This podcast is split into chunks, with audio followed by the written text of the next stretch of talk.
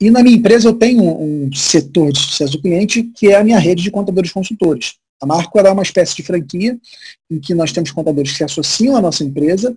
Esses contadores viram nossos parceiros. A gente faz a fabricação dos serviços contábeis propriamente dito, né? folha, impostos, contabilidade, BPO financeiro.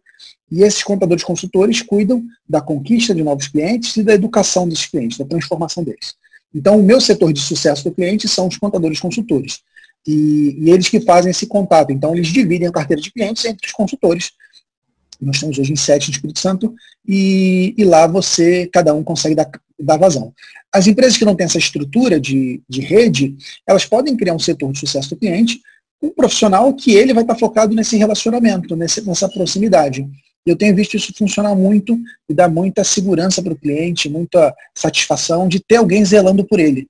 Então, deixar de ter o contador só como um emissor de guias, de impostos, mas passar a ter alguém para perguntar, e aí, fulano, tudo bem? Como é que estão as vendas?